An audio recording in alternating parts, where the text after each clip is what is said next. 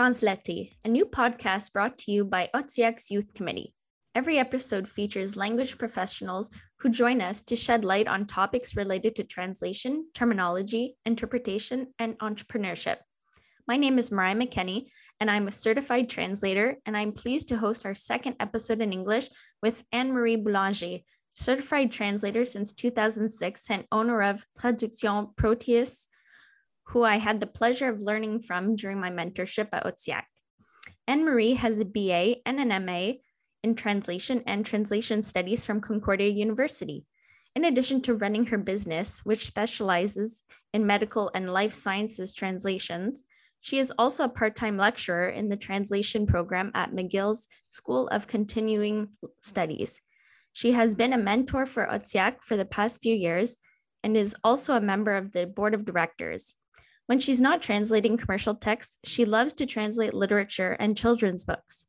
As a mentor and a teacher, she cares deeply about the next generation of translators and loves to go the extra mile to make sure they get a leg up in the profession. Today, we'll be delving into a few key tips for beginner translators who are new to the industry and want to start their career off on the right foot. So, speaking off of on the right foot, Anne Marie, what's your favorite hot drink? Hi, Mariah. First of all, thank you so much for having me, and thanks to the uh, Comité de la Relève, the youth committee. Um, it would have to be coffee, I would say. I'm drinking one as we speak. um, I probably too much of it, if I'm being honest. Um, I recently treated myself to a Keurig coffee machine for my my office, uh, which is lovely. That was my attempt to drink less coffee since I would be using pods, but I, I, think it's actually backfired. Um, so yeah, I, I love coffee. Uh, in the afternoon, I'll drink a cup of tea uh, black, no milk, no sugar, and uh, sometimes a, a, tisane in the evening. But generally, uh, caffeine is my friend. Awesome. So, um, to kick off our episode, what made you decide to become a mentor at OTTIAQ and a lecturer at McGill University? Okay, so uh, we'll start with uh, mentor. I was um, uh, approached by OTSIAC actually a couple years back, probably um, maybe three, three or so years back. Um, and they asked me if I would be interested in mentoring on the French to English side. Um, there weren't as many available mentors from French to English, given um, you know the total number we represent within the order. That's only logical. Um, so they had a need for French to English mentors. Uh, and it's something that really resonated with me. Um, I, I wanted to give back. Uh, you know, I'd been translating for 20 years, I guess, at that point, um, and had built up significant experience, you know, translating, running a business, etc. And it's something that um, just struck me as something I would love to do provide guidance to beginners, pass, be able to pass on that knowledge and that experience in some way uh, and above and beyond helping them with the language, with the actual translation aspect of things. Um, I wanted to be able to provide them insight into the business side of things, uh, what it's like being a freelancer, owning and running your own business. Um, so, you know, the the importance of of shaping the next generation, I guess, is is what motivated me. Um, and as for a lecturer at McGill, um, I'll be very honest with you, that happened um, unexpectedly. Uh, I, I, won't say accidentally, but it, it wasn't expected. Uh, it wasn't what I was setting out to do uh, at that stage of my career. Um, I was actually recruited. I was headhunted, so to speak.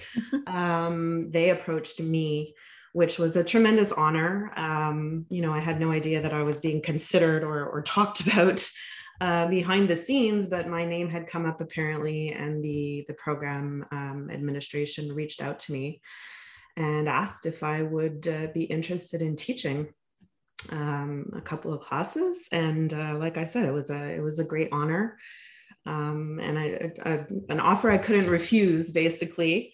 um, and you know I, I was a little um, nervous about it a little intimidated you know even i'll admit even translators with 20 plus years of experience can suffer from imposter syndrome. I was wondering what what am i doing here? But uh, once i got over that um, i discovered that i really love it. Um, you know i'm i'm not an academic by any means. Um, i come at my teaching from a more practical hands-on place. And i think my students really respond to that. Um, you know they they respond to what i have to say. Uh, they're very interested and curious about my real world experience above and beyond the you know what i'm actually teaching them the material that i'm teaching them. I think the fact that i'm able to tie in anecdotes uh, and stories from my own experience uh, really speaks to them and resonates with them. So um, I've had a lot of positive feedback from from the students, from the administration, and um, like I said, even though it happened by accident, um, it's something that uh, that I really enjoy and that I hope I can can continue doing for several years to come. Awesome, and I hope so too. Thank you. Um, so Throughout your years of teaching and mentoring, what would you say are the top five tips for translators starting out in this industry? Yeah, that's a good question, and um, it's it's so it's so broad. There's so much advice to give, but mm-hmm. over the years, um, I think I've I have managed, I guess, to boil it down to the top five um, sort of broad categories again. So, the first one I think would be uh, the importance of mentoring, which ties into to what we just talked about. Um, it's it's recommended. Uh, it's fantastic if beginner translators can find themselves a mentor. Uh, of course, the way to do that for aspiring OTTIAQ uh, candidates is through the order, of course. Uh, OTTIAQ has a fantastic mentoring program that I'm proud to be part of. Um, so the advantages of mentoring um, are, are, you know, multiple fold. The first is that you get guidance and support from someone who's quote unquote been there um, someone who's more experienced than you, who's who's been in the industry, knows the ins and out ins and outs of the industry. Um, you know, they they can provide you with advice and, and encouragement. They celebrate your wins. They're they're your cheering section essentially. Um, they're a sounding board. Uh, my mentees, you know, often come to me with uh, questions of um, quote unquote ethics. You know, a, a client has uh, done so and so. How should I respond? Is it okay to say this? It is. Is it okay to do that? Um, and those are all. You know, that's all insight that I can provide from a place of experience. Mm-hmm. Um, and I think being able to do that for younger translators is really invaluable in the sense that it can prevent uh, missteps, you know, some major missteps and even costly mistakes. Um, a lot of this stuff is not necessarily intuitive. It's uh, it's learned uh, and it's learned through experience, which obviously that you know that's the whole paradox. Beginners don't have that experience, so that's what we're there for as mentors. Um, Absolutely. Um, yeah, I think you can attest to that, Mariah. Very much so. yeah, yeah. yeah, it seriously was a, a pretty incredible experience, I think, too. And I would, if I had the choice, I'd do it all over again uh, with the mentorship program because it really helped me actually grow and mm-hmm. learn at the same time. And with you, it was really great the feedback and not only that but the the personal and professional relationships you know you're able to kind of reflect on that too. So mm-hmm. i think that is super important. Yeah so i would encourage any any new uh, you know applicant new a beginner in OTTIAQ to consider the mentorship program. Um, outside of OTTIAQ like i speak again from from experience the students that i'm teaching at mcgill aren't all necessarily eligible for OTTIAQ or wouldn't be for several years. Um, but they've still approached me in some capacity for you know they come to me for advice uh, they they ask me you know questions about rates and client relations et cetera. and i feel like i'm still acting like a mentor uh, and a coach in that capacity even though it's not in a within a formal uh, mentorship program so i'm i'm honored to be able to do that for them as well Awesome. Yeah, I totally agree. If anybody listening wants a mentorship with OTTIAQ, it's the perfect opportunity to learn on your feet and get some actual feedback and uh, valuable experience. Mm-hmm. Perfect. Um, so what about the second tip? This on the long list of invaluable tips. well, it's not a long list, but it's an important one. Yeah, um, exactly. the second one is sort of um, follows from mentoring, I guess, which is net, uh, networking. So it's really important uh, from the outset of your career that you start to think about surrounding yourselves with colleagues and other language professionals. It's so crucial not to work in isolation. Um, this whole experience with the pandemic, uh, you know, really highlighted that. Mm-hmm. Even though uh, translators and freelance translators, especially by nature, tend to be sort of solitary, uh, home working creatures. Uh, it's really important, even if that network is is virtual. It's important that you have people there that you can reach out to. So, you know, I, I thought I think of some of the examples from my own life is that I have a couple of uh, close colleagues uh, on Skype. We chat almost daily on Skype. Uh, we bounce ideas off of each other. Uh, we vent. We we ask for opinions. You know, like we say, "Hey, what do you think about this translation?" Or "I've come across this term. Uh, what the heck does it mean?" we we really like we brainstorm, and it's it's a venue that you know we're, we're we know that we're just basically one one chat away.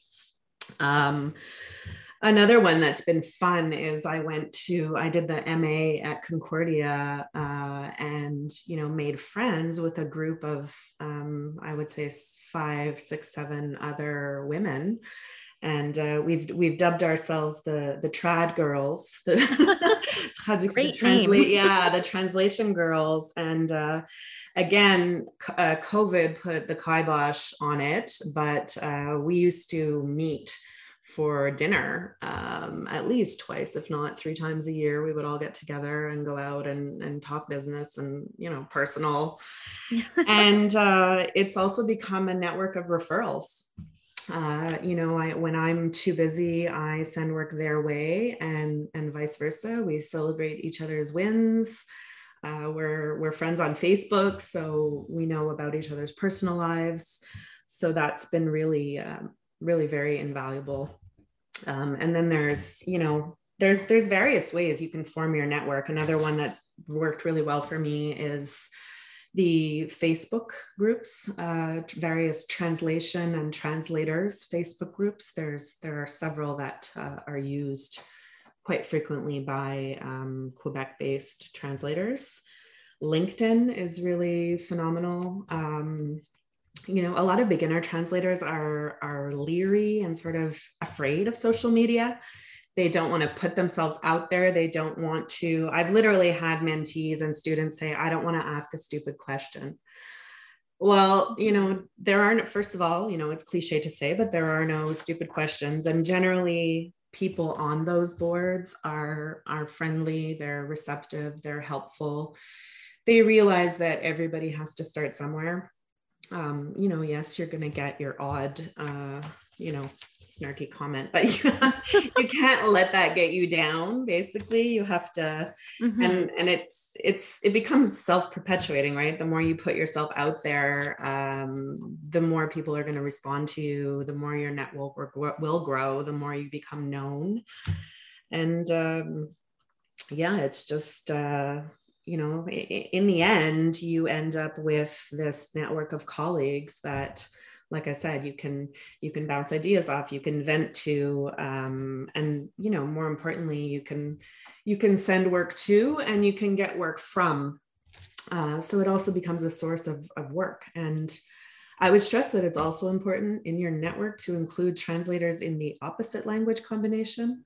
Um, I have several uh, go to English French translators that uh, I'm close to and I refer on a regular basis because uh, it happens quite frequently that despite us translating you know french to english we'll get requests for the opposite direction so it's nice to have not only a list of translators in your own language combination but translators in the opposite direction that you can refer to. So um, so yeah just start you know start putting out feelers. To, you can start with classmates. You can you can start slowly but surely you can lurk start lurking on the social media.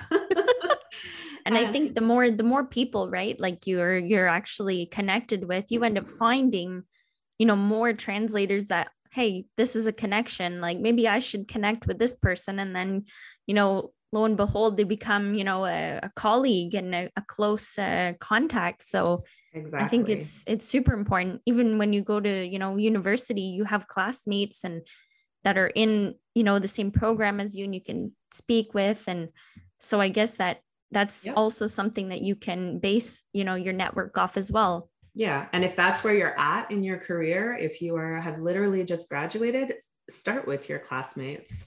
Uh, they're in their chances are they're in the same boat as you and at the very least you can commiserate and and and you know cheer each other on and uh, it's just it's important. We we can't uh, we can't do this job in isolation despite it sometimes being an isolated or isolating profession it's it's important to at least have people at the end of a, a chat line or a phone line or a video conference. Absolutely. I 100% agree. It's been a super valuable uh, tool for me mm-hmm. especially. Um, but I, i'm sure that everybody else can agree that you working in totally alone is not productive whatsoever when you really especially when you're stuck right and yeah. you you need some advice or you need a, a chance to you know just speak with somebody and just have you know some kind of contact with somebody outside of your workspace it definitely makes a difference. Exactly. And it actually um, it can overcome the whole virtual aspect of it can overcome distance. A lot of translators are not necessarily in the metropolitan areas. Mm-hmm. uh, a lot of them live in outlying regions like yourself mariah um, so you know to be able to still stay in touch with colleagues despite that that distance uh, and with covid having virtually eliminated live events for the past two years mm-hmm. they're slowly coming back because like you know that is obviously a great source of of networking of meeting people is these live events and i hope that they they do come back and um, you know i'm very much looking forward to the OTTIAQ conference this fall which will be back in person. So hopefully we start to see a, a reprisal of the live events because um, know that's a great way to to meet people. I definitely agree, and I I hope that they come back too. so, um, in terms of the 3rd mm-hmm. point, I think this de- maybe goes hand in hand with networking. Yes, a little bit, but uh, we would talk about maybe revisers? Yeah, absolutely. So the third point that um, something that I stress to all my mentees, my students, beginner translators that I meet, especially if they're not working uh, in a supervised environment, in an in house position, if they are making their way out into the world as, as budding freelancers, is to work with a reviser. It's it's so essential. I, I can't stress this enough. Um, you know, and that reviser, very important, should always be someone better than you, more experienced. Um, I don't recommend that students form a revision network. Um, you know, you're you're all at the same level. I mean, it's great to, you know, it's yeah, it, it can be it can be, you know, it can provide you with some feedback, some help, but um, really an experienced translator uh, is going to be the one who's going to catch those serious, um, you know, translation errors or omissions, additions, the the really serious faux pas. Um, so you know that goes without saying. Your trans your revisor should always be better than you and more experienced. Um, so you know they're going to provide you with valuable feedback on your work which obviously helps you to improve you know provided you you integrate their comments. That's very important. It's uh it can be a humbling experience mm-hmm. getting back a text that's uh you know marked up marked up to the hilt and full of comments but um you know you have to know that it's coming uh, coming from a place of love it might sound yes. hokey to say, but uh, you know, where we have your best interests really at heart. Um, it's not cruel. It's not intended to be cruel. It's uh, it's constructive, and you have to take it as such. You you can't take it personally, uh, hmm. which can be difficult at the beginning. But uh, you know, if as a beginner translator, if you're willing to shift into that learning mindset, that receptiveness mindset, um, you can really learn a lot from a good revisor. Um, they're basically going to be your safety net. Um, you know, they're they're there to catch your mistakes, uh, to to sort of smooth out your text, etc., before they go out into the world. Um, because when you're just starting out, really, uh, not only are you trying to earn a living, you're building up your reputation uh, and you only want to be sending out your very best work. Um, that being said, you also want to only send your revisor your best work. Um, it's not a good habit to to get into leaning on your revisor to you know to clean up a, a sloppy text yeah. or to not do not not fully do your research really you should be sending your you should be uh, treating your revisor like your client you should be sending your revisor your final product um, you know unless you're absolutely massively stuck and and you need their insight on something you should be sending your revisor polished finished work um, so yeah they they um, they're there to um, they provide you with peace of mind basically. And um, that that said um, you might not always click with the first revisor that you uh, work with. And that's okay. It can be um, you know it can be a personality thing. You you might not enjoy their you know their their revision style. You might find they over revise under revise etc um, it's okay to try on revisers, uh, to audition revisers. Um, you know, we, we don't always uh, end up choosing the first professionals that we, uh, you know, there it's like any other professional, uh, you know, right. financial advisor, lawyer, notary, psychologist, uh, therapist. if you don't, if you don't necessarily click with them, you're you might not get the most out of that relationship. So yeah, and it, it's probably you know safe to say that it's super important to find somebody who actually you know does click with you mm-hmm. because then you feel you know it builds a stronger relationship with your revisor and between you know what what you're sending in to be translated versus getting back you know something that's you don't really understand what was exactly. the changes are or what where the person is coming from so i think yeah it's definitely an important an important thing to be uh, in sync with your revisor. Absolutely. The the translators that i've worked with the longest who whom i have revised and who have revised me at this point we we have almost an unspoken language. We you know we use color codes. We know what they mean. They it's we don't really have to say anything to each other anymore. Uh, we've we've adapted to each other's styles uh, you know but i mean that being said it's been years like over a decade since i've been revising and been revised by one translator in particular. Um, so it does take take some time to arrive at that sort of symbiotic relationship but um, but that's you know that's what you it's you want to aspire process. to yeah, it's part of the process for sure mm-hmm. I know that in university and school, we have a lot of classes, um, you know, to hone our skills and, you know, become better translators.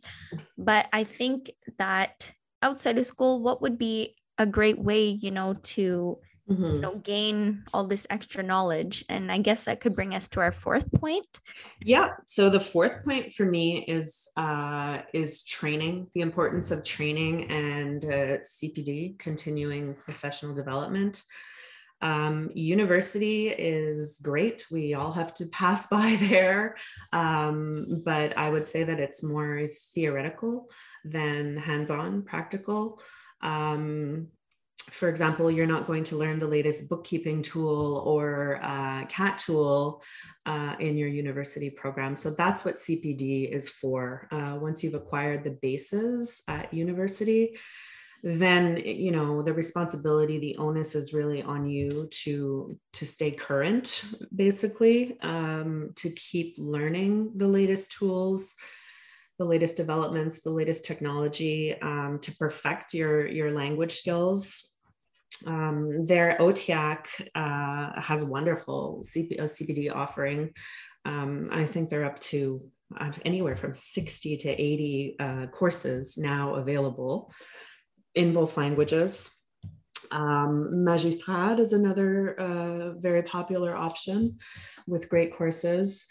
Um, but even beyond our borders uh, of Quebec, there are a couple others that, that I can think of. There's uh, training for translators, which is run by former uh, ATA president Corinne McKay. Uh, fabulous, really fabulous offerings through her uh, training platform. Uh, ITI, which is more UK based, they also offer really fantastic training. Um, and at the risk of tooting my own horn, uh, colleague Joachim Lipin and I have uh, slowly started venturing out on our own, offering uh, training for translators. Uh, we're working on a new offering for the fall. So, um, you know, we're really gearing it towards uh, business, practical, hands on um, business training for translators. So uh, another thing about CPD courses is that they it ties in with one of our previous points is that they're fantastic networking opportunities. Um, you know, in a previous life, these used to be in person. You would actually go to the OTTIAQ, uh, you know, head office and, and sit in a classroom and learn. I'm not sure uh, if that model is going to come back, but even still, there's usually uh, generally webinars, online webinars always have a, a chat uh, portion going on. So participants exchange email addresses, they end up connecting on LinkedIn afterwards. So it's really a great opportunity for uh, meeting, quote unquote, other translators. Uh, in the same boat as you because if they're in the same course chances are they have you know they have the same interests they're experiencing the same issues so it's um it's a great opportunity to reach out and further not only learn but reach out and build your network while you're learning. Yeah that's it's definitely a winning combo i think you know uh, i know i've been to a few of joe's uh, webinars and i was able to meet with other people who are in the same you know language combination as me and uh, translating the same kind of text. So i think it's super valuable to you're you're learning you know how to be professional with other people as well. Mm-hmm. so i think that's super important. Yeah and actually if i could mention in a in um, a lot of orders uh, it's mandatory. Cpd is actually mandatory uh, a certain amount or credits per year. Uh, we haven't yet got there with OTTIAQ, but um, it's it you know it basically forces members to stay current and to constantly be honing their skills, which uh, I don't think is a bad idea at all. Mm-hmm, I agree. Because and even, least, even the most experienced translators always have something to learn. You know, I absolutely even I always take away something from any course that that I attend. Definitely. So it's it's definitely worth, especially if you're starting out, you know, take take some uh, some webinars or some training sessions and you know mm-hmm. get get your get yourself known in those kind of groups mm-hmm. and yeah absolutely um so i guess well the last point is specifically for freelancers because it's a big unknown world out there of freelancing Um, and so I guess a lot of beginners would probably be wondering, you know, how do I how do I go about this? How do I even start? What's the first what's the first step? That is the question. That's the big big question is um, you know, a lot a lot of uh, young translators feel like they're basically tossed from the frying pan into the fire when they graduate and they don't they don't know where to start and um, I, I think that so my you know my fifth point fifth and final point is to really make sure that you get set up correctly um, it's so important as freelancers to get started on the right foot. Uh, and by that, I mean organizationally speaking, just the practical way that you're going to run your business um, you know it, it's important just the mundane thing of having a, an office space a designated office space with a proper desk you know a, a comfortable chair ergonomic setup. You probably don't want to spend eight hours a day sitting on your sofa cross-legged translating or sitting up in bed or, you know lounging in a garden chair as as lovely as that sounds it's it's not practical. No. uh, and you're going to end up in pain sooner rather than later. So you need a you know a dedicated quiet place where you can focus and concentrate. Um, you need a, a, filing system. You need to have some sort of organizational organized setup for your files. Um, you know for me that's as simple as keeping one folder for for each client. Uh, i have you know it's it's on mm-hmm. uh, i use dropbox as well. So you know it's important to have some sort of backup. Uh, god forbid your your computer crashes uh, you're you're up the creek. So make sure you have a backup system in place or that you're saving your files to the cloud in addition to your hard drive um, so yeah, my my my system is very simple. Like I said, I have um, a folder for each client. I save the source text, and when I'm done, I save the target text with the underscore en added to the end. So I have matching pairs of files for each job that I receive. Uh, it's fairly easy for me to track something in my archives if I ever need to. Um, I keep multiple years of archives um, a workflow system is important. Uh, you, you don't need to have a fancy, you know, workflow system. Uh, Lord knows I don't. I'm not really the ideal poster child for for fancy technology, and uh, I know somebody who would frown on me uh, if I admit that I still do all my bookkeeping in Excel. So don't. Li- I don't. I uh, do as I say and not as I do but whatever works for you, just have a system in place, right? Um, mm-hmm. you know when your work is due. Uh, the people do use various things. They use on you know online to do lists. Personally, I use Google Calendar. Um, combined with a, a sort of a, a, sheet, like a printed sheet of when my jobs are due. Uh, that keeps me on track. Um, some people prefer I've, I've had other translators say that they just leave emails unread uh, in their inbox until they've sent back the the job. But you know hmm. for me uh, uh, sometimes that would mean having to go back three weeks in my email yeah. to find the corresponding email. But anyways that doesn't work for me per se but find something that works for you. Track your jobs. Make sure you know what you have on the go. What's due when. What's been sent back. Mm-hmm. um, uh, finances. Finances is huge. Uh, i'm a big advocate of keeping your business and your personal finances separate. Even if you don't have uh, you know a, a, registered company or a, um, an incorporated company for example which most beginners are not going to have it doesn't take much to just open a separate account. It doesn't even have to be a business account. It can just be a separate savings account uh, deposit all your your earned income into that account um, just so that it's not mingling with your personal accounts. Uh, it, it, becomes much easier from an accounting perspective at the end of the year if everything's been kept separate. Uh, if you have a debit card or a credit card exclusively dedicated to to business purchases that way you're not trying to sort out business purchases from personal purchases on your statements you don't have to send your personal statements to your accountant. Uh, everything is just strictly business. Um, that becomes very important when it comes to taxes as well. Um, it's important to realize that um, even if you aren't charging taxes yet, uh, and we don't charge GST and QST until we reach a certain threshold. I believe it's $30,000 in, in a year. Uh, you still are going to owe income tax. and I have known beginner translators who have spent all that money that they have earned or have spent, you know, money that they've collected, uh, GST and QST, rather than setting it aside. And when it comes tax time, they're in a whole load of trouble because they don't have that money. So it's very important. Talk to your accountant, settle on an amount. Uh, the you know the prevailing opinion is generally about 40%.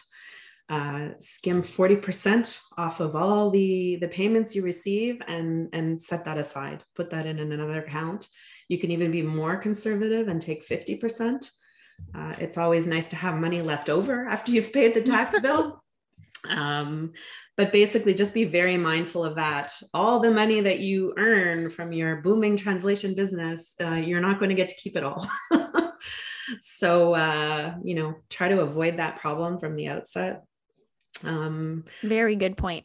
yeah. Another yeah. another final point I want to make is uh, business hours. Mm. Um, you know you told me yourself, Mariah, that when you first started out, you didn't realize that you weren't supposed to be available 24 7. Um, no. And I think freelancers, new freelancers have that impression. They have, they feel that pressure to constantly be available to their clients. And uh, first of all, it's unhealthy. Nobody can be on 24 7. Uh, and, you know, I'll be very honest with you clients don't expect it, or a good client won't expect it. Uh, mm-hmm. you know, yeah, I think they, that's the difference between a yeah. client and a good client, right? Exactly. Yeah. And in the beginning, we're afraid to say no, we're afraid to assert ourselves because we believe that you know uh-oh maybe no more work is going to come down the pike right right um, but i'm here to tell you that that's not true uh, and in fact the more you act like a real business the more that becomes a self-fulfilling prophecy. Uh, if you just sort of lie down like a doormat and take anything and everything that comes along uh, well that's the kind of work that you're going to attract. Um, so you you know you have to you have to be willing to stand up for yourself put some limits in place. Um, you know don't don't work for less than a certain rate whatever you decide that's going to be uh, and really have boundaries you know if that even comes down to putting an, an out of office responder on when you leave at 4.30 or 5 o'clock well do it. You know as for me it's been years years and years that i haven't worked evenings or weekends.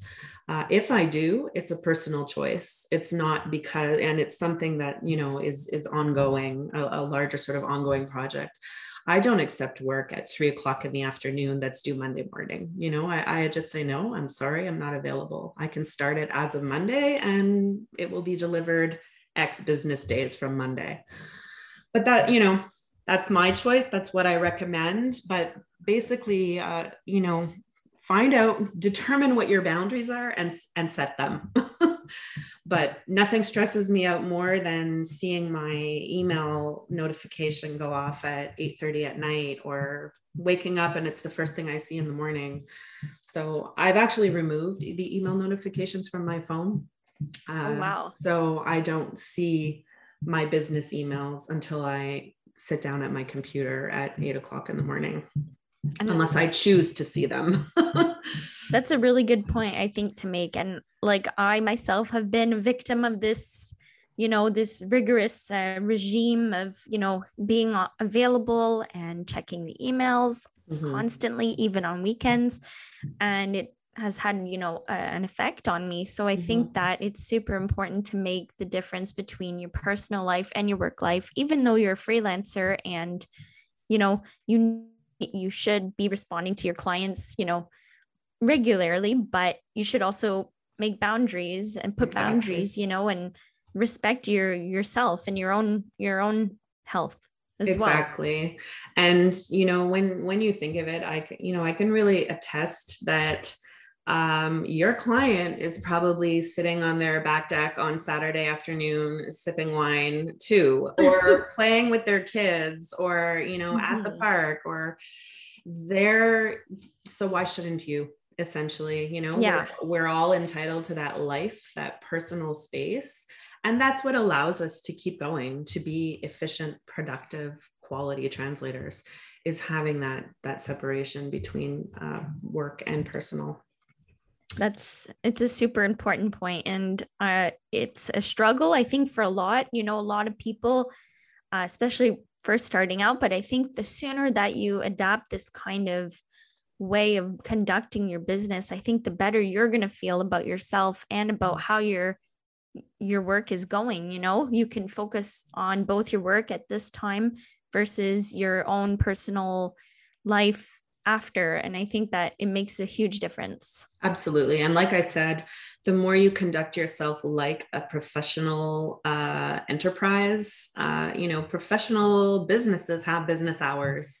Uh, so there's no reason that we shouldn't. What you put out there is what you're going to attract. So if you have those limits in place, you have a certain rate uh, that you won't work below.